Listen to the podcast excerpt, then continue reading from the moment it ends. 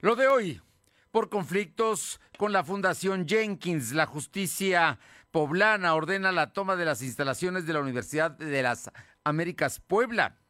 Se cayó la respuesta de los poblanos de la capital mayores de 40 años a la vacunación contra el COVID. Los centros de vacunación muestran que están abandonados. Maestros exigen que se revisen las finanzas del ISTEP, denuncian malversación. Lalo Rivera se compromete a mejorar las condiciones de trabajo en la central de Abasto. La temperatura ambiente en la zona metropolitana de la ciudad de Puebla es de 20 grados. Lo de hoy te conecta. Hay bloqueos en el puente internacional. Está pidiendo el apoyo de la policía. Noticias, salud, tecnología, entrevistas, debate, reportajes, tendencias, la mejor información. Lo de hoy radio, Lo de hoy radio con Fernando Alberto Crisanto. ¿Qué tal? ¿Cómo está? Muy buenas tardes. Es un gusto saludarle. Y bueno, ya estamos aquí. Un día, un verano raro porque no ha habido días de sol. Más bien este día de San Pedro y de San Pablo se celebra a todos los Pedros y a todos los Pablos. Pues ha estado fresco y por la mañana un poco lluvioso. Así es que aquí le vamos a dar toda la información que ha sido un día de muchas, muchas, muchas notas. Antes que nada, agradecerle a todos los amigos y amigas que nos sintonizan a través de la 1280 aquí en la capital poblana. Gracias por estar con nosotros y toda la zona metropolitana. También en la que buena de Ciudad Cerdán, allá en el 93.5 en Radio Jicotepec, en la Sierra Norte, en el 92.7 y también allá en la Sierra, en el 570. Y la magnífica en el 980 en Izúcar de Matamoros. A todos muchas gracias y también a quienes nos eh, eh, sintonizan o están con nosotros a través de la plataforma www.lodoy.com.mx y nos, nos estamos a sus órdenes todos los días en Facebook, en Instagram, en Spotify, en Twitter y también en, en nuestro canal de YouTube como LDH Noticias. Gracias y vámonos de inmediato con la información importante porque el día de hoy, pues por ahí de las 10 de la mañana, minutos después, empezó a notarse en redes sociales que la policía estaba entrando a la Universidad de las Américas Puebla. Un dispositivo verdaderamente como pocos, ¿eh? por el número de patrullas, por el número de policías, y poco a poco se ha ido construyendo esta historia. Es una historia que tiene que ver con un conflicto de la eh, familia Jenkins y eh, concretamente el hermano mayor que está demandando a la mamá y a sus hermanos menores porque ellos decidieron asumir el control de la Fundación Jenkins, la que por años se llamó Mary Street Jenkins, le cambiaron de nombre, la pusieron Jenkins y luego la trasladaron todo su patrimonio que originalmente el abuelo, eh, don Oscar William Jenkins, que fue quien, quien la creó antes de morir y entre otras cosas dijo que no tenía que que manejarla a su familia, sino que solamente se les iba a dar una cantidad mensual por, por, ser su familia, pero que él no quería que la manejaran. Bueno, pues ya la manejan. Y se la llevaron eh, a Aguascalientes y luego la trasladaron a Panamá y luego la llevaron otra vez, le, le dan sede en Guadalajara.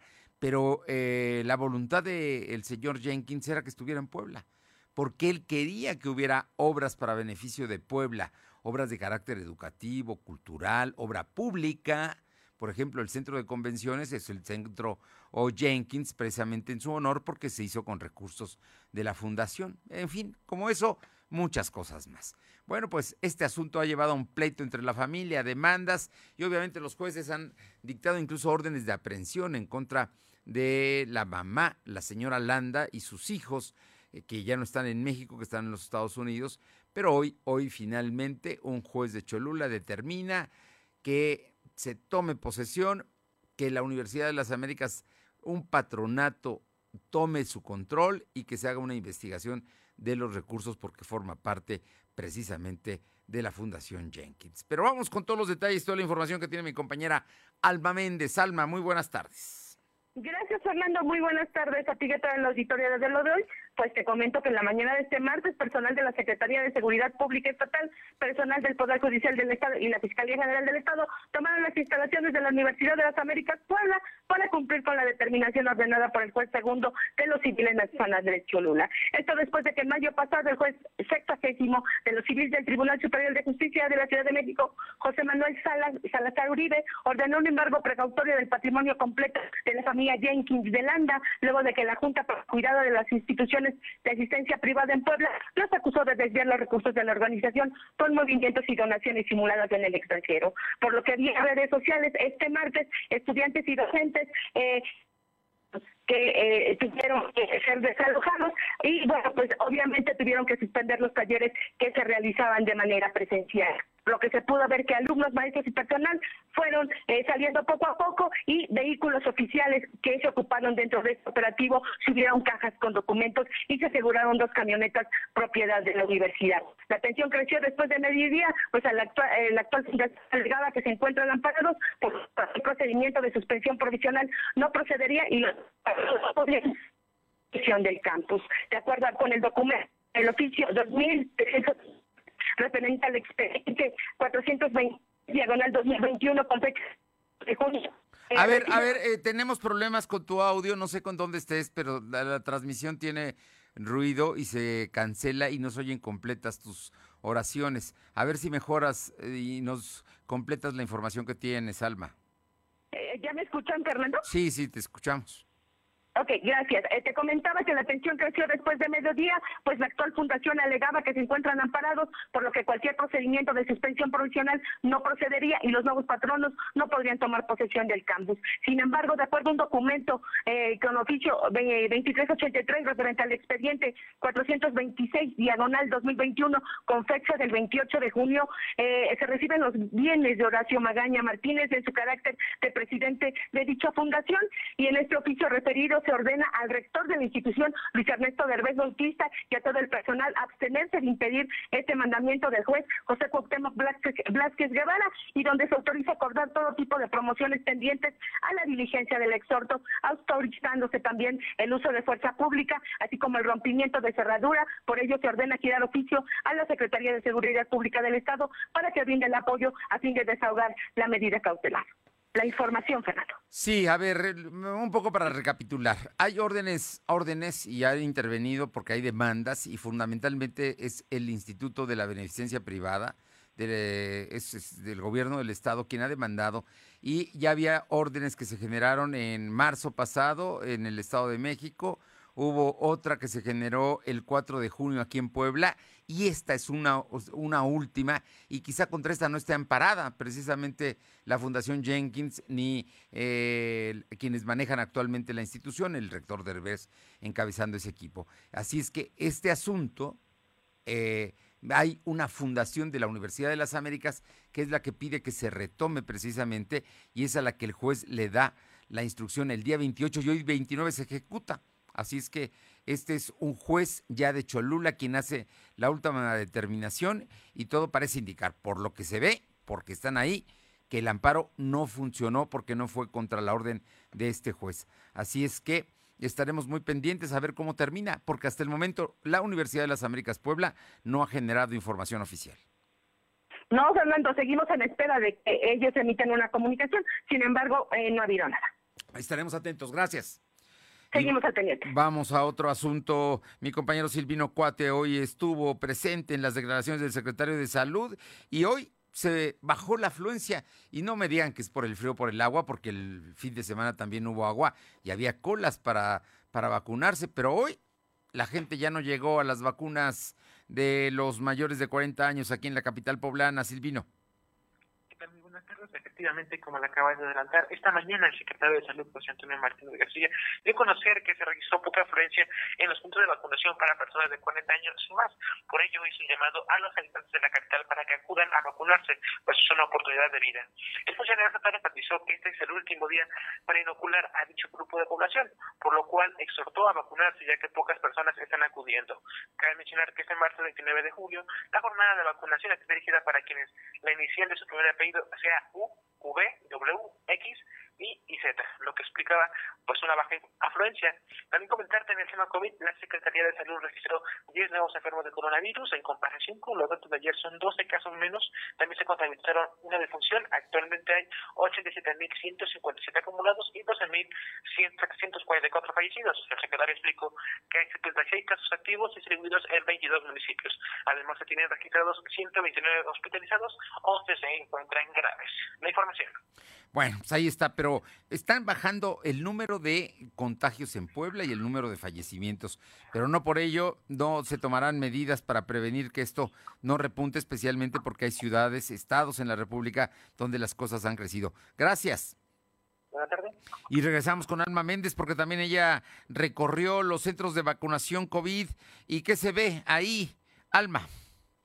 Comentarte, Fernando, que a pesar de que este día concluye la jornada de vacunación anti-COVID para personas de 40 49 años y mujeres embarazadas de la ciudad de Puebla, en los 13 puntos habilitados por la autoridad sanitaria se puede ver poca afluencia de poblanos para recibir la dosis. Y es que se reporta que en el Hospital del Niño en Poblano, así como en el módulo instalado en la 25 zona militar, cuenta con pocos poblanos en la fila para recibir la dosis anti-COVID. Incluso comentarte que el secretario de Salud, José Antonio Martínez García, eh, comentaba y hacía el llamado de que los poblanos con esta edad que faltaran eh, acudieran este último día precisamente porque había poca afluencia. Y bueno, cabe recordar que el sábado pasado incluso también se hacía el llamado de que, bueno, hasta que se agotaran las dosis tanto en el INS de, eh, de la clínica de San José y de, San Pedro. José, y en, el, en el regimiento blindado de reconocimiento, pues ahí se amplió precisamente por la falta de personas a a, vacunarse, Fernando. Y en, y en esta situación nos encontramos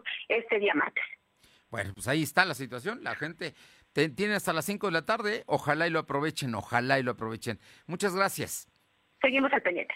Vámonos con Aure Navarro para que nos cuente, porque hoy el presidente municipal electo de Puebla, Eduardo Rivera, Lalo Rivera, como ya le dice la gente, Lalo, así, así se refieren a él y él con mucho gusto lo saluda y no le genera ningún problema que lo tuteen o que le hablen de usted. No, él es, eh, pues él es un, una gente sencilla y un político cercano a la gente. Y cuéntanos, estuvo hoy en la central de Abasto, un lugar no fácil para la autoridad municipal. Aure. Efectivamente, el presidente municipal electo de Puebla, Eduardo Rivera Pérez, regresó a la central de Abasto, donde acordó con los locatarios por la elaboración conjunta de un proyecto para lograr el ordenamiento comercial, mejorar las ventas y reforzar así también la seguridad en dicha zona. Reunidos Rivera Pérez con los diferentes líderes, empresarios y representantes de las naves de la central de Abasto, acordaron poner en marcha el llamado Plan Maestro, con el que buscarán, además de recuperar la actividad económica, pues brindar más a quienes se abastecen de este lugar. Escuchemos. Yo quiero hacer este plan maestro junto con ustedes, no solamente para detectar los problemas y las soluciones, sino para que revisemos de fondo lo que se tenga que corregir. No tengan la menor duda que unidos vamos a hacerlo posible. Muchas gracias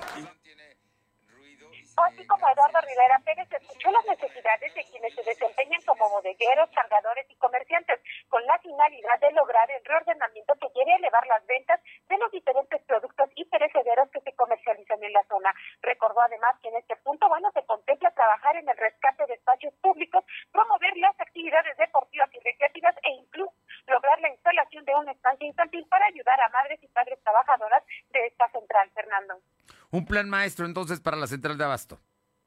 Así es, Fernando, lo que se busca pues es mejorar las condiciones tanto de quienes se desempeñan en ese lugar, pues vendiendo los diferentes productos y que bueno, abastecen al resto de quienes venden esos mismos perecederos al resto de la capital y bueno, así también brindar mayor seguridad, que es la mayor demanda que están teniendo pues ahí quienes laboran todos los días, Fernando. Muchas gracias. Regresamos con Alma Méndez porque hoy maestros de la sección 51 del CENTE exigen una auditoría a la administración del ISTEP.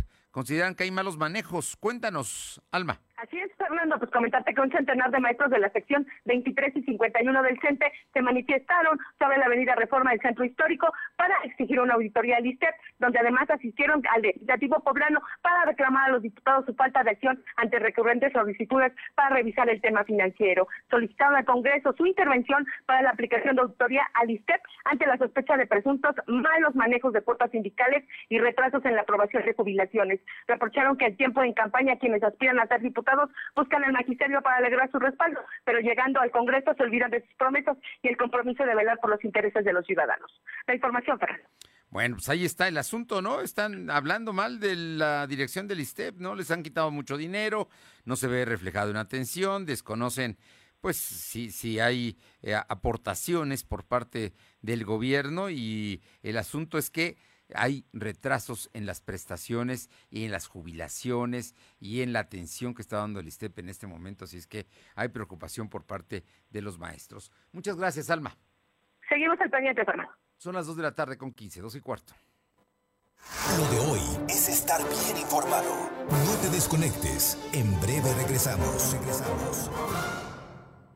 Ahora con Megacable, vive las emociones al máximo con HBO Max por Megacable, la mejor plataforma de streaming con miles de horas de películas, series, deportes y además 8 canales HD incluidos en tu tele por solo 99 pesos al mes sus primeros tres meses. Contrata ya al 339690 1234. HBO Max está en Megacable. Aplican condiciones. La Cámara de Diputados y el Centro de Estudios de las Finanzas Públicas te invitan a participar en la decimocuarta edición del Premio Nacional de las Finanzas Públicas, donde se reconocen las investigaciones más relevantes en materia de finanzas públicas y economía en México. Consulta las bases en cefp.gov.mx. Tienes hasta el 16 de agosto para enviar tu trabajo. Cámara de Diputados, Legislatura de la Paridad de Género. La vacunación contra la COVID-19 sigue en marcha. Están llegando millones de dosis eficaces y seguras aprobadas por organismos en todo el mundo. Muy pronto será tu turno. Visita mivacuna.salud.gov.mx. Recuerda, la vacunación es universal, gratuita y voluntaria. Cuidémonos entre todos, vacúnate y no bajes la guardia. Gobierno de México. Este programa es público ajeno a cualquier partido político. Queda prohibido el uso para fines distintos a los establecidos en el programa. Somos la mejor red de telecomunicaciones en México para tu negocio. Conecta tus oficinas y sucursales con la red más poderosa de servicios a través de conexiones de Internet o redes privadas virtuales. Con la máxima velocidad de conexión de hasta un gigabit por segundo. Descubre la red que tu negocio estaba esperando. Metro Carrier Evolution 3396 96000. Lo de hoy es estar bien informado. Estamos de vuelta con Fernando Alberto Crisanto. Los personajes de hoy, las ideas y los hechos se comparten en la entrevista. Bien, y esta tarde está con nosotros y le agradezco muchísimo a Edgar Garmendia de los Santos, secretario general con funciones de presidente de Morena en Puebla. Y es que, pues Edgar, estado, Morena generó resultados, has estado recorriendo el interior del estado, agradeciendo votos y me imagino que ya perfilando muy bien el trabajo que van a realizar en las presidencias municipales y en el Congreso local, Edgar, donde son mayoría. Muy buenas tardes y muchísimas gracias por estos minutos. Buenas tardes, mi estimado Fernando. Antes que nada, agradecerte el espacio que nos estás brindando y agradecer al auditorio que amablemente nos está escuchando y te escucha. Oye, Edgar, cuéntanos, cuéntanos, ¿cuál es ya ahora la conclusión después de que la elección fue el 6 de junio que tiene Morena de los resultados en Puebla? Pues, mira, déjame decirte que en términos generales, en el estado de Puebla logramos estar al frente en 50 municipios. 10 de ellas son cabeceras distritales, como por ejemplo Amozoc, Atlisco, Huejotzingo, Izúcar de Matamoros, Tamatín, Texmelucan, Tecamachalco, Tehuacán, Tepeaga, Techitlán, Tlatlauquitepec y este también de 26 distritos locales logramos estar al frente en 17 este, distritos locales con 17 compañeras y compañeros que hoy van a ser eh, diputados locales. Y de 15 distritos federales estamos pues en al frente en 11 y de los y de los de las cabeceras distritales vamos a estar van a estar encabezados en cuatro, cuatro ciudades, cuatro mujeres. En Atlisco, tenemos a una compañera, Huejotzingo y Zucar de Matamoros y San Martín Texmeluca. Con respecto a los pueblos indígenas, este, que estaban 46 considerados eh, de las naciones afirmativas, vamos a tener, vamos a dar frente en Huautotlauca, Tepetintla, Saucla y Sinacatepec.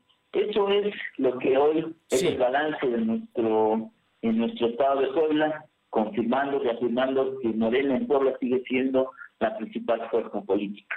En términos de votación, eh, tenemos alrededor de un poco más de 800 mil, que de acuerdo al recuento final que emite el Instituto Electoral, un poquito más del cerca del doble del de, Acción Nacional, que tiene poco más de 400 mil, mucho más arriba del PRI, que tiene 300 mil, un poco más de 300 mil votos. Entonces, esos son los resultados del balance que tenemos hoy en Morena Puebla. Oye, Edgar, pues debes estar contento por los resultados, porque no solamente enfrentaste a la oposición eh, natural, que son los otros partidos, sino a la oposición interna que insiste en que haya cambios en el partido. Cuéntanos, institucionalmente, ¿ya limaron asperezas? ¿Qué es lo que va a pasar con con Morena en Puebla. Ya te dieron tus oficinas que estaban tomadas allá en, Teciutlán, en la, en la calle Teciutlán, allá en La Paz. Mira, eh, con respecto a, al tema de, la operación cicatriz, como coloquialmente se le conoce, ya hemos estado en pláticas con algunos compañeros que fueron referentes, que son referentes en el interior del Estado, y con algunos compañeros que no estuvieron digamos, en, en total de acuerdo en la, en la selección de los candidatos que corrió a cargo de, de la Comisión Nacional de Elecciones con el Comité Ejecutivo, pues la idea principal que tenemos hoy es trabajar para consolidar el proyecto de la cuarta transformación. Muchos de ellos han entendido que la elección se terminó el 6 de junio y el día 7 de junio inicia el nuevo proceso que vamos a tener para el 2024.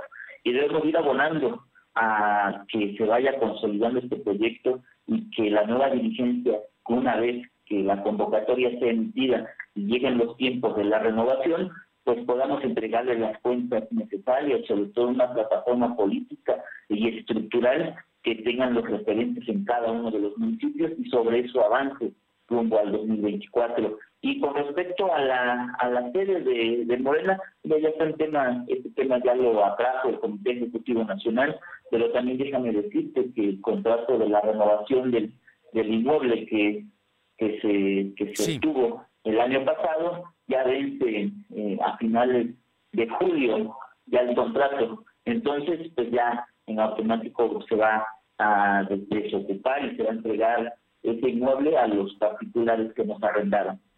Oye, finalmente hay un grupo que se mantuvo en la posición en contra de ustedes. Ahí están, me, imagino que algunos, pero no es la mayoría de consejeros del Consejo Estatal.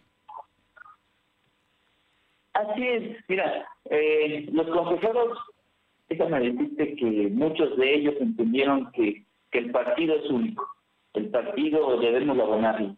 Y pues los que no han entendido eso es que realmente nunca han sido de Morena, porque Morena somos un partido joven, pero también un partido que sabe trabajar, un partido que sabe ir a las calles, un partido que deja de hacer politiquería y lo que se dedica es informar a los ciudadanos y ese compromiso que tenemos. Hoy tenemos el próximo consulta popular que va a ser el primero de agosto y hoy los morenistas, los morenistas estamos informando que sabemos hacer muy bien todos los morenistas en lugar de estar haciendo politiquería que no deja nada bueno. Hoy estamos saliendo a las calles a informar que es necesario participar todos los ciudadanos en esta consulta que es una que es una representación, una democracia directa donde todos los asuntos de trascendencia nacional van a ser consultados a todos los ciudadanos para que podamos decidir cuál es el resultado y cuál es este pues el rumbo que debe tomar este país sobre todo esa consulta. Oye, te pregunto, eh, la renovación de la dirigencia estatal de Morena, ¿para cuándo la estimas y si tú eh, eh, participarás? el Comité Ejecutivo Nacional para que se programe la, las, hasta las 300 asambleas distritales para seleccionar a los 10 este, coordinadores o delegados, cinco hombres y cinco mujeres de cada distrito electoral y de ahí inicia ya el proceso de renovación del comité ejecutivo. Todos aquellos que quieran participar en un espacio dentro del comité, primero tienen que pasar el filtro de los, de los este, distritos federales eh, siendo elegidos como delegados. Ese es el principal requisito. Bien, ¿y tú vas a participar? Tienes el derecho a hacerlo, a, a ser presidente ya formal de Morena. Pues mira, de entrada pues es un derecho que podría tener o puedo tener, pero también debemos de respetar de entrada mi distrito que es el 04 de Ajalpa, que si nuestros militantes de ese distrito consideran que puedo seguir representando, primero tienen que elegirme delegado. Y si no lo hicieran, pues yo voy a seguir apoyando a, que, a los delegados que vayan a salir de mi distrito, cuál es el camino que debemos de seguir sobre todo seguir trabajando en, en todo el territorio poblano que hoy estamos al frente de la licencia, me ha dado oportunidad de poder recorrer. Muy bien. Oye, yo por último te pregunto, ¿cómo elegirán al coordinador de Morena en el Congreso local? Porque va a ser muy importante, es la primera fuerza y seguramente va a encabezar la Junta de Coordinación Política. Así es, mira, ese es el tema que realmente vamos a, platicar y vamos a respetar la autonomía que van a tener los, los diputados locales. Lo que sí te puedo decir es que va a ser el consenso de cada uno de ellos, que se les tiene que escuchar y que va a ser la persona que logre unir a todos, a todos en un trabajo coordinado para seguir respaldando a nuestro gobernador y que de la más Sí. Bueno, bueno, se pierde, se pierde la, la señal Edgar Garbendia. Me, decías que va a ser quien logre consensos y que va a haber coordinación con el gobernador. Que vamos a tener mucho sí. y vamos a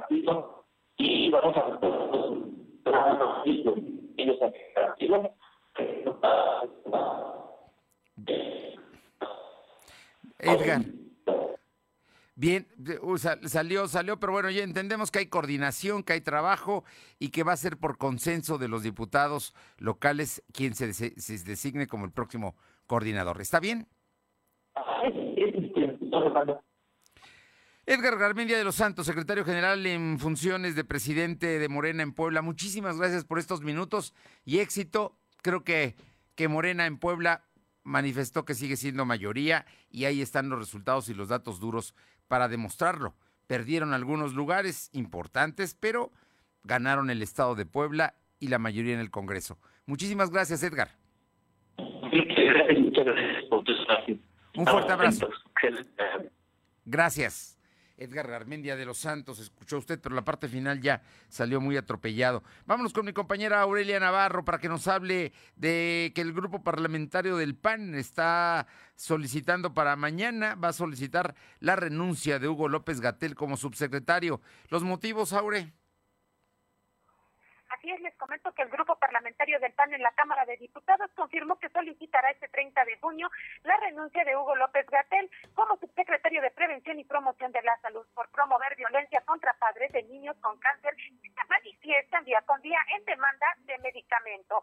Si bien el anuncio fue hecho por el diputado Héctor Jaime Ramírez, pues la dirigente estatal del PAN en Puebla, Genoveva Huerta Villegas, respaldó que este miércoles, cuando se presente el punto de acuerdo que va dirigido al presidente de la República, Andrés Manuel López Obrador y al titular de la Secretaría de Salud Federal, Jorge Carlos Alcocer. De esto, Fernando, comentar que en su defensa, bueno, ya este día el subsecretario de Salud, Hugo López Gatel, acusó que sus declaraciones fueron distorsionadas. Incluso calificó de legítima la preocupación de los padres de los niños con cáncer, pero reiteró que la forma en que se han dado las protestas pues obedecen a grupos de intereses por golpeteo. Por su parte, el presidente de la República, Andrés Manuel López Obrador, señaló también ese día que se están haciendo gestiones especiales para lograr que un laboratorio pues elabore uno de los medicamentos más importantes para atender así el cáncer infantil en México, Fernando.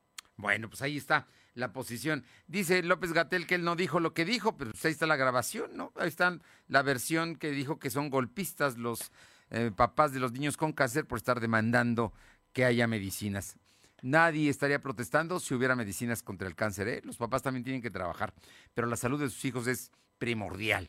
Oye, y el representante de Morena ante el Instituto Electoral habló de bueno, los elementos que tienen para, para anular elecciones y para defenderse de los, las anulaciones que está solicitando su oposición.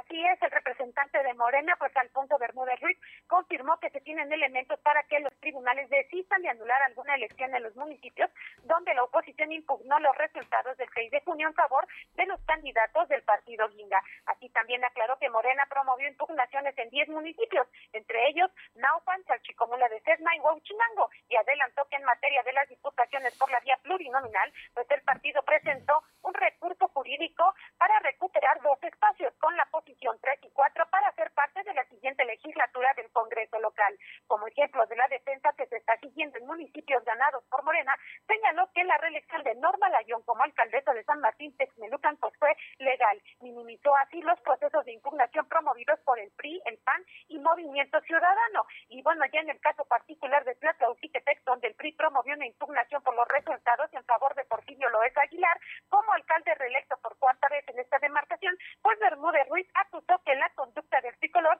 es simplemente arrebatar pues ya lo perdido, Fernando. Bueno, pues ahí están. Ahí están las disputas que se están dando en el Instituto Electoral del Estado, pero en general, en general, el asunto le fue bien a Morena con el número de presidencias municipales que consiguió y también con el número de diputaciones que tiene en el Congreso local. Y las diputaciones federales son 11 de 15, pues, digo, son mayoría. Gracias. Gracias. Son las 2 de la tarde con 31. Lo de hoy es estar bien informado. No te desconectes. En breve regresamos. Regresamos. ¿Es cierto que los pagos del crédito Infonavit se transformaron? Claro. ¿Que los pagos y la tasa es fija? Claro. ¿Y además te dan seguro de desempleo? Claro. Con Crédito Infonavit tienes los mejores beneficios y lo que firmas al inicio es lo que tienes en toda la vida del crédito. Tu crédito Infonavit se transformó, así de claro, en letras grandes. Somos la mejor red de telecomunicaciones en México para tu negocio. Conecta tus oficinas y sucursales con la red más poderosa de servicios a través de conexiones de Internet o redes privadas virtuales con la máxima velocidad de conexión de hasta un gigabit por segundo. Descubre la red que tu negocio estaba esperando. Metro Carrier Evolution 3396 Esto es violencia política en razón de género. Estás exagerando. Estas cosas pasan desde siempre. ¿Violencia política? No sé. Mejor que te guíen quienes saben. Consulta la guía para la prevención, atención, sanción y reparación integral de la violencia política contra las mujeres en razón de género en igualdad.ine.mx. También puedes escribir a vpgqueja.ine.mx. Contamos todas, contamos todos. INE.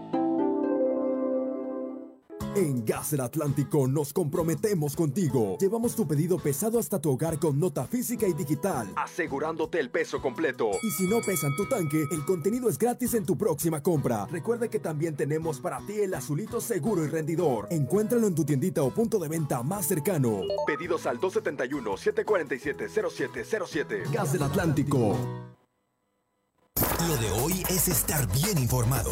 Estamos de vuelta con Fernando Alberto Crisanto. Bien, eh, le agradezco mucho al diputado federal Fernando Manzanilla, diputado federal del distrito número 12 en Puebla, que esta, esta tarde podamos platicar. Fer, muy buenas tardes y muchísimas gracias por estos minutos.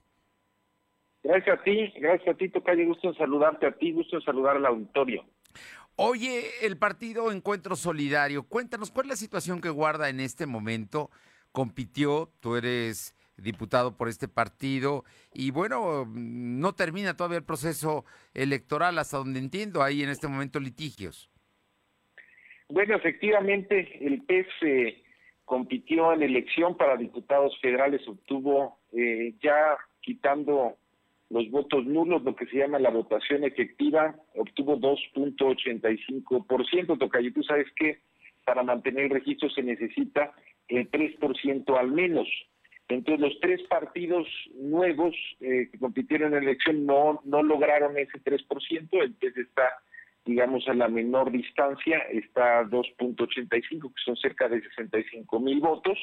Y lo que se ha seguido ahora, como el proceso electoral efectivamente sigue avanzando, pues es eh, llevar a cabo una serie de impugnaciones en distintos distritos del país. Se han impugnado, para darte una idea, cerca de 50 mil casillas eh, eh, en todo el país, es decir, una cantidad muy importante, y también se están impugnando distritos completos, no tengo ahorita el número, pero en torno a unos, pues creo que unos 15 distritos completos, 10, 15 distritos completos. Entonces, eh, todo parecería indicar que hay condiciones por las por las situaciones de irregularidades que hay eh, tanto en, en algunas casillas como en algunos distritos que se pudieran cancelar casillas o incluso cancelar algunas eh, elecciones que se hayan dado en algunos distritos en particular. Si se diera eso, pues eso pudiera ayudar, eh, es más, o sea, si se diera la anulación de un par de distritos, pues eso sería, digamos, eh, tanto como darle condiciones al PES para poder mantener el registro, y eso es lo que se está buscando. La, verdad es que por lo que yo he platicado con los abogados, he estado teniendo reuniones en la semana, incluso la semana pasada, pues prácticamente toda la semana he estado viendo esos temas. Eh, lo que me reportan es que sí hay muchas condiciones por diversas circunstancias en diversos lugares del país, pero que pudieran llevar a anulaciones.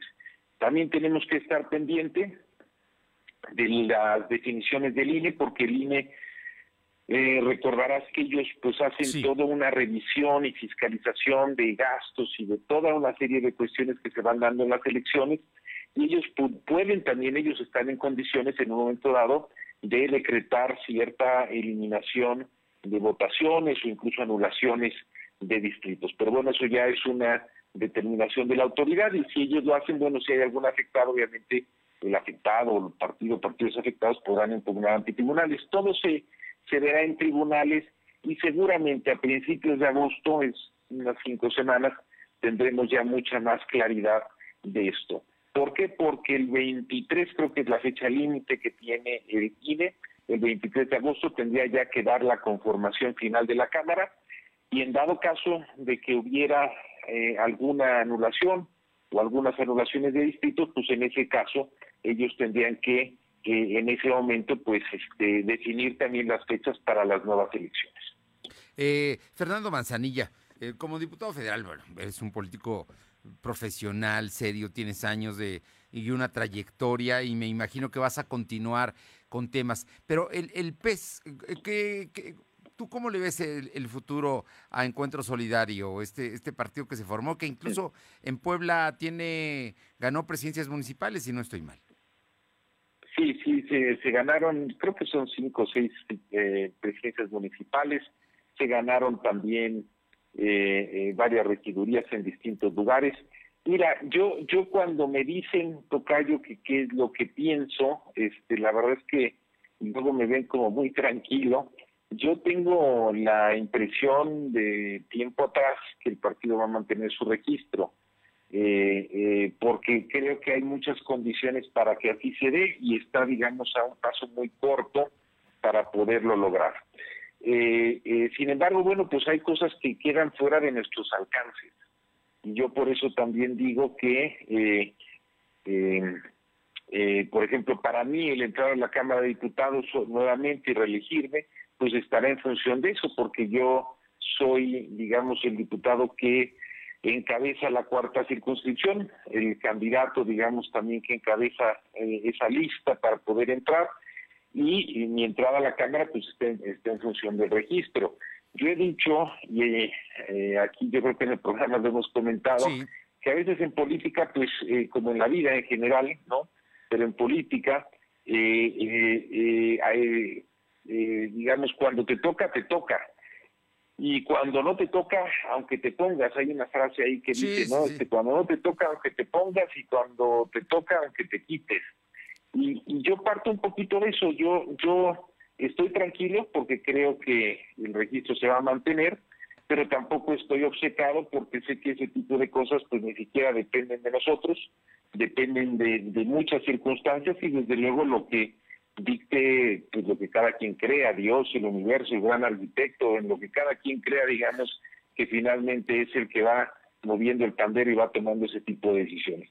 Mientras tanto, pues yo haré mi mejor esfuerzo, Repito, yo creo que el registro se dará, eso me permitirá estar en la Cámara y si por algo no se diera, pues seguramente seguiremos participando. Yo en distintos momentos de mi vida he estado en otros ámbitos diferentes a la política, no soy una gente que esté este obsesionada por estar metido siempre en la parte pública, he defendido mucho que los actores públicos y políticos es bueno que tengan otro tipo de intereses y otro tipo de actividades y a lo largo de mi vida pues yo creo que he pasado más tiempo en otras actividades que en la actividad política. La actividad política pues es una actividad que, a mí me gusta mucho y que nos permite eh, participar y aportar, pero no creo que la política deba de ser vista como un modo de vida. Entonces eh, yo, yo, yo estaré pendiente a lo que Dios, el universo, lo que cada quien crea, defina de lo que nos toca y en lo que nos toque estaremos pues seguramente contentos y aportando.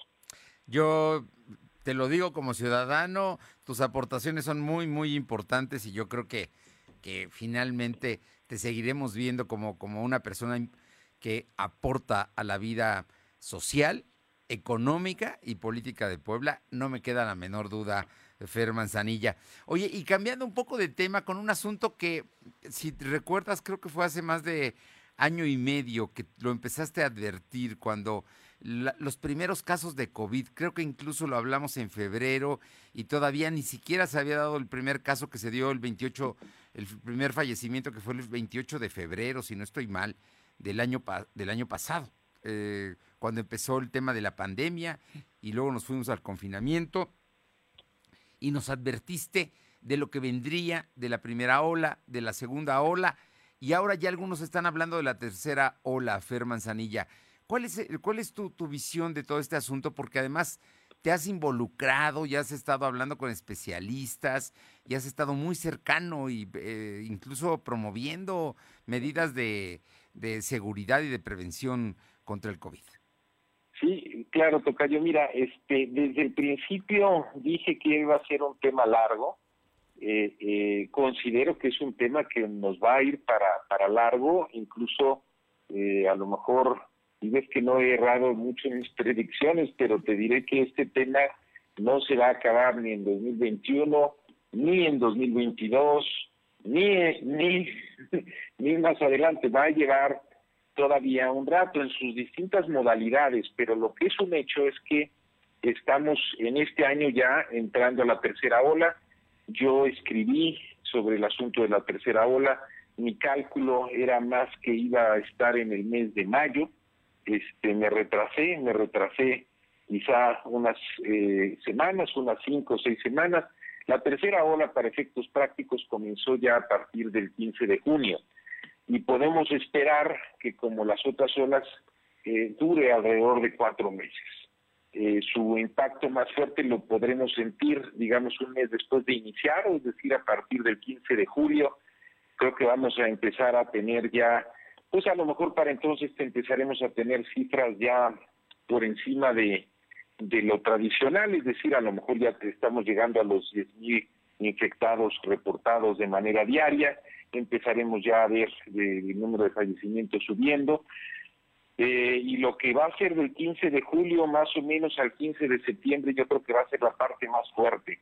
Entonces, pues hay que cuidarnos, eh, eh, después irá bajando, yo calculo más o menos por ahí del 15 de septiembre al 15 de octubre bajará otra vez y estaremos otra vez en una situación de más normalidad, siempre y cuando no nos quedemos eh, un poquito como en una meseta que nos lleve todavía eh, en la cuestión de invierno, porque vienen los fríos y eso también afecta y se puede contar con la con la propia influenza. Influenza, sí, efectivamente, pero eh, estamos, bueno, no estamos, ya iniciamos Tocayo, hay que cuidarnos, seguramente en algunas semanas por ahí de mediados de julio empezaremos a ver, digamos, lo empezaremos a vivir de manera mucho más cercana.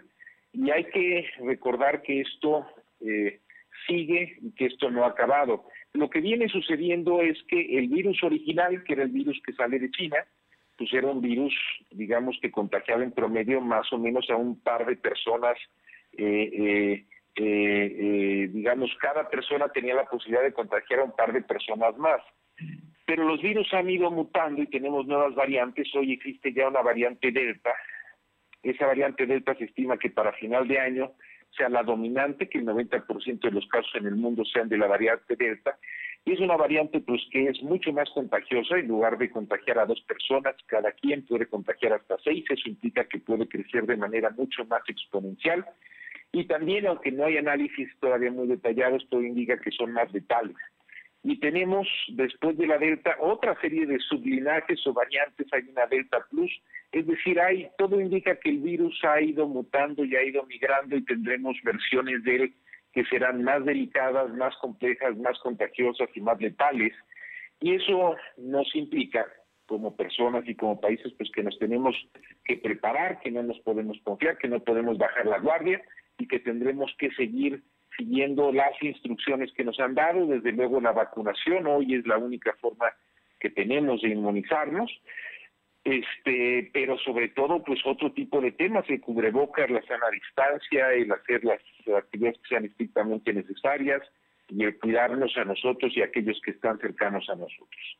Eh, no vale, eh, no vale, y lo repito, el hecho de que las vacunaciones hayan avanzado, eh, cuando estamos hablando ya de estas variantes, necesitarías tener porcentajes de la población completamente vacunados, es decir, en Israel, por ejemplo, que ya 100% de la población, prácticamente la totalidad tiene una vacuna y la mitad tiene ya las dos vacunas puestas, es el país que más ha avanzado en el mundo, bueno, pues ellos ya están empezando a tener nuevamente algunos casos de COVID que los están llevando otra vez a tomar medidas. Entonces, esto no se ha acabado y pues un poco una recomendación de prudencia a todos para que nos preparemos y sigamos tomando estas medidas en esta situación tan compleja que nos ha tocado vivir en Puebla, en México y en el planeta. Oye, y con un detalle, porque este es ahora más a los jóvenes, a quienes son víctimas precisamente de los contagios. Bueno, este, le toca más a los jóvenes porque los jóvenes son quizá los que han sido más descuidados. Eh, definitivamente los jóvenes no han estado este, eh, en, los programas de vacunación y bueno, pues de alguna forma son los que más actividad están teniendo pero la, eh, digamos, es el no distingue. En México no sabemos con claridad, pero hay algunos estimados que nos dicen que el 30% de los casos ya es de esta variante Delta. Y bueno, ¿eso qué implica, Tocayo? Pues pudiéramos tener en una situación de estas a lo mejor una tercera ola que fuera igual o este, mucho más acentuada que las dos olas anteriores, eh, que la segunda en particular, que fue más intensa que la primera. Entonces, eh, eh, eh, esto, yo creo que lo más importante es que simplemente registremos que el hecho de que hayamos estado o algunos estados del país estén en semáforo verde no implica que ya no hay contagios, no implica que esto ya se acabó. La verdad que esto todavía va para largo y tenemos que cuidarnos absolutamente todos, desde los abuelitos hasta los más jóvenes, porque el asunto sigue. Fernando Manzanilla, como siempre un gusto platicar contigo. Espero que retomemos muy pronto tus colaboraciones semanales. Para nosotros es un honor escucharte, comentar contigo, platicar de estas cosas y también veremos qué pasa con el pez, ¿te parece? Y, estamos muy, muy atentos y sin duda, Fer, en Puebla eres una persona importante y así lo reconocemos. Muchas gracias, Tocayo. Te agradezco mucho, te mando un fuerte abrazo y con el mensaje a pues a todo el auditorio de que de que nos cuidemos mucho más ahorita que está la época de lluvias hay que redoblar las previsiones y que todo salga bien y estaremos en contacto desde luego para estar aquí charlando contigo. Gracias, muy buenas tardes, un fuerte abrazo. Abrazo a ti, Tocayo. Fernando Manzanilla, diputado federal del Distrito 12 de la capital poblana. Son las 2 con 47. Lo de hoy es estar bien informado. No te desconectes. En breve regresamos. Regresamos. Ahora con Gas del Atlántico, tú pones el precio. Porque entre más litros cargas, más ahorras. Si tus pedidos de gas LP estacionario son mayores a 100 litros, pregunta a tu vendedor o al 271-747-0707 para conocer más del programa. Y si aún no cuentas con el servicio gratuito de envío de nota digital, solicítalo para que puedas verificar que lo que cargas es lo que pagas. El beneficio de precio diferenciado aplica en cada carga y no es acumulable. Gas del Atlántico. Suscríbete a nuestro canal de YouTube. Búscanos como Noticias. La COFESE trabaja para que tú puedas elegir los productos y servicios que más se ajusten a tu bolsillo y a tus necesidades. Voy a remodelar mi casa. Quiero la pintura con el color más intenso. Para la fachada de mi negocio, elegí la pintura más barata. Yo busco pintura lavable porque a mis niños les encanta decorar la pared. Hoy más que nunca, queremos tener opciones para gastar mejor nuestro dinero. Con competencia, tú eliges. Un México mejor es competencia de todos. Comisión Federal de Competencia Económica. COFESE. Visita COFESE.mx. Lo de hoy es estar bien informado. Estamos de vuelta con Fernando Alberto Crisanto. Bien, Silvino, eh, Cuate, tenemos información. Hoy hubo declaraciones importantes del gobernador porque, bueno, se vienen, se vienen distintos temas. Platícanos, por favor. Efectivamente, comentarte que esta mañana el gobernador Miguel Barroso Huerta adelantó que en el decreto que presentará mañana el 30 de junio sobre la reapertura de actividades esenciales se mantendrán las mismas restricciones y se generarán condiciones favorables para el regreso a clases en agosto próximo. Barroso Huerta dijo que solo se ampliaría el plazo de las medidas preventivas establecidas cuya vigencia termina este miércoles 30 de junio. También comentarte que el mandatario negó que en el estado de Puebla haya desabasto de medicamentos oncológicos para la atención de pacientes con cáncer, ya que la administración estatal adquirió fármacos a través de un contrato abierto por dos mil millones de pesos. El titular del Poder Ejecutivo dijo que antes de que se presentaran problemáticas, la administración estatal tomó la iniciativa de poder pues atender esta problemática que bien ha tenido varios reclamos. También comentarte que después de que la empresa Audi México informó a sus trabajadores que pueden acudir a vacunarse contra la COVID, pero se les descuenta el día o se les toma en, a cuenta de vacaciones, el gobernador dijo que espera que haya mayor flexibilidad en el trato de los empleados y no se realicen descuentos laborales Fernando. Bueno, pues ahí están las posiciones del gobernador. Mañana va a dar el decreto, el decreto por el cual no habrá menos restricciones, pero sí se mantienen las que ya existen y mucho cuidado precisamente por lo que escuchábamos de la, los riesgos de la tercera ola. Oye, y por otra parte, la presidenta municipal hoy hizo declaraciones en torno al zócalo de la capital. Efectivamente, a partir del 5 de junio, la Secretaría de Desarrollo Agrario, Territorial y Urbano se da tu retirará los muros que rodean la plancha del Zócalo, así lo informó la presidenta municipal de Puebla, Claudia Rivera y Banco. Reiteró que la SEDATU tomó la decisión de cancelar los proyectos de remodelación destinados a Puebla Capital, por ello solo se habrá pocas modificaciones en el Zócalo. Agregó que el gobierno municipal dejará recursos suficientes para la próxima administración que continúe impulsando obras de infraestructura en todo el municipio de Puebla. La información. Muchas gracias. Vamos, vamos a los espectáculos. Arriba el telón, el show está por comenzar. Claudia Cisneros, qué gusto escucharte. Y como siempre tienes información, lo último, lo último que hay. Eh, Claudia del auditorio, un saludo a todos ustedes. Efectivamente, pues otro concierto más se reprograma en esta ocasión, el del grupo Matute, quienes llegarán con su gira Planeta Retro Tour el 14 de octubre en el Centro Expositor. Hay que recordar que, bueno, pues ellos también estuvieron reprogramando el año pasado pues este concierto y ahora al parecer ya está todo listo para que se lleve a cabo y disfrutemos de sus contagiosos remix de las décadas de los 80 y los 90 donde escucharemos música de Timbiriche, Yuri, Daniela Romo, Luis Miguel, entre otros. Los boletos los pueden adquirir en Super en los más caros son de 1.700 y los más económicos de 400 pesos, Fernando. Bueno, pues ahí, ahí está el asunto de Matute, que ya se está volviendo un clásico porque usa, toca los éxitos, ¿no? De los 80s y los 90, así es que mucha, mucha gente lo sigue. Oye, y cuéntame sobre la temporada de la serie El Presidente. Sí, mira, el año pasado se llevó a cabo lo que fue pues la primera temporada y gracias al éxito ya se está grabando en Uruguay, de hecho, pues lo que es la segunda parte que se espera se estrene por Amazon Prime Video a finales de este año. La segunda parte llevará el título El juego de la corrupción, tendrá nuevo elenco y estará situada en la década de los 70, nuevamente problemas de la FIFA, eh, que bueno, pues sabemos que hay muchas cosas también que pues son problemáticas dentro de esta organización y se centrará en Brasil y en Europa. Serán en total ocho episodios de una hora de duración y aquí lo interesante es decir que no solamente esta serie es para los amantes del fútbol, en realidad la trama va a envolver a todos. Bueno, pues hay que estar, hay que ver esta trama, ¿no? El, el tema de El Presidente es la segunda serie. Así es, es la segunda parte, ahora como eh, con el título del Juego de la Corrupción, y de verdad que promete, ¿eh? Yo vi la primera y me encantó.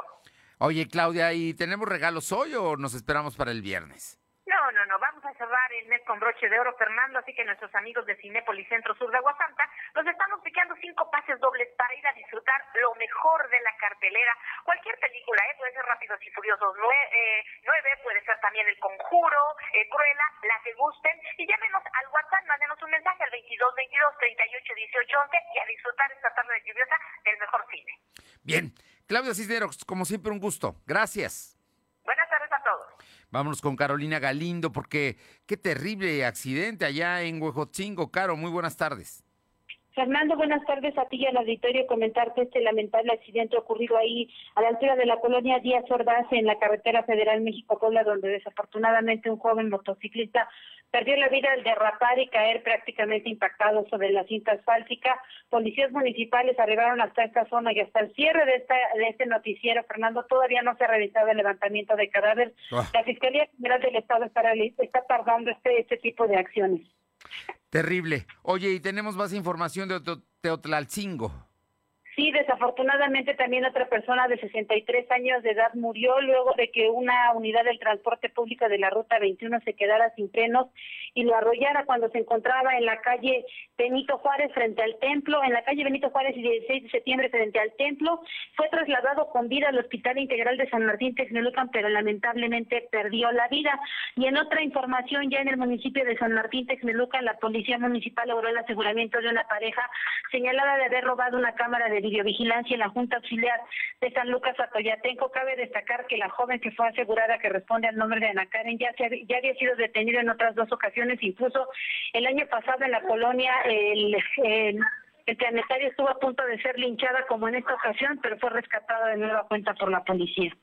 Muchas gracias, Caro. Gracias. Vámonos con Paola Roche, Atlisco.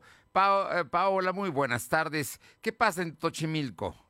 ¿Qué tal? Muy buenas tardes. Y sí, efectivamente, en el municipio de Tochimilco, y de acuerdo a estas lluvias que se han presentado pues prácticamente toda esta semana, el área de protección civil está haciendo la notificación a todas aquellas personas que tienen una vivienda cerca de una barranca o de un río, debido a que la creciente de esta pues ha aumentado considerablemente. El encargado de protección civil dijo que se ha hecho la notificación a estas familias para que lo más pronto posible pues se separen de este lugar y con ello evitarse presente una tragedia o un accidente que pueda poner en riesgo la vida de alguna de estas familias. Asimismo, recordó que estarán muy al pendientes de las crecientes de los ríos durante esta temporada, pues prácticamente esta semana que ha sido de mucha lluvia en toda la región de Atlisco. Oye, y por otra parte, eh, eh, ¿qué pasó con las cámaras de seguridad en Atlisco?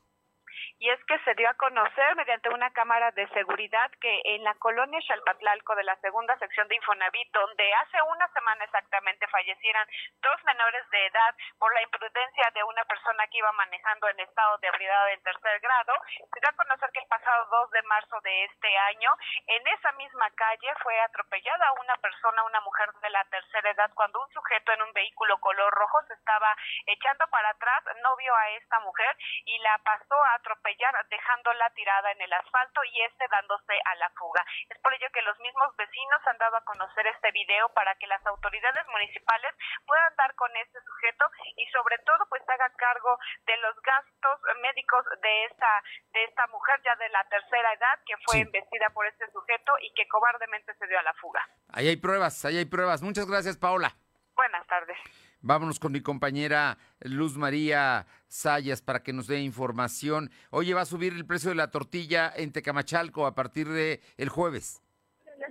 Así es, Fernando. Muy buenas tardes para ti, nuestros amigos de lo de hoy. Pues te comento que lamentablemente a partir del primero de julio, bueno, pues incrementa el costo de la tortilla. Aquí en la región de Tecamachalco, ya que la Unión de Tortilleros del Valle de este lugar anunció que a partir de este próximo primero de julio aumentará el precio del kilogramo de tortilla de 14 pesos se incrementa a 16 pesos. Señalaron que el aumento de los insumos y la situación económica que se vive en el país hace que, bueno, que ya no puedan sostener su producción. El incremento se llevará a cabo afectando familias completas en donde empezarán a comprar menos tortillas o menos productos para comprar eh, la tortilla, ya que es un alimento de primera necesidad, Fernando. Lamentable la situación, pero es lo que se está viviendo pues aquí en el municipio de Tecamachalco. A partir del primero de julio incrementa el costo de la tortilla, Fernando. Gracias. Y por otra parte le comento que hoy un lunes negro para María Luna de 43 años, madre de Erika Saúl de 13 años de edad, que se encuentra delicado ya que tiene un golpe cranoencefálico. Ellas iban a bordo de una motoneta sobre el Boulevard José María y Pavón eh, cuando José Reinaldo Carabarín de 62 años que circulaba sobre, sobre en su bicicleta y una camioneta color gris eh, con placas MRG 5379 que conducía Felipe de 19 años de edad, no respetó y embistió precisamente la motoneta y puso en peligro la vida de este joven. Vamos con Janet Bonilla, libres. ¿Qué, te, qué sucede, Janet?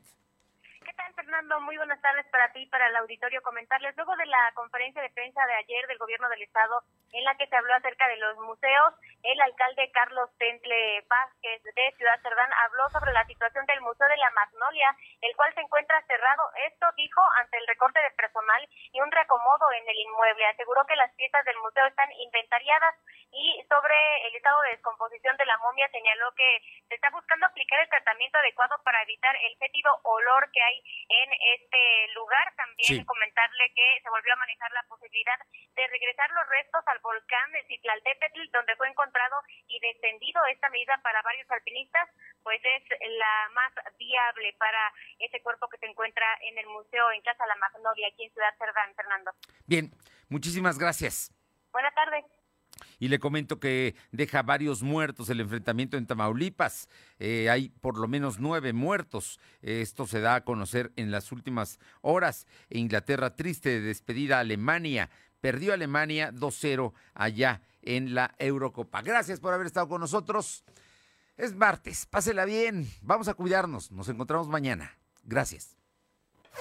Fernando Alberto Crisanto te presentó lo de hoy radio. Lo de hoy radio. Te esperamos de lunes a viernes, de 2 a 3 de la tarde por esta frecuencia, en la cobertura más amplia a nivel estatal. Y síguenos en internet www.lodehoy.com.mx y en nuestras redes sociales como arroba LDH Noticias. Lo de hoy radio.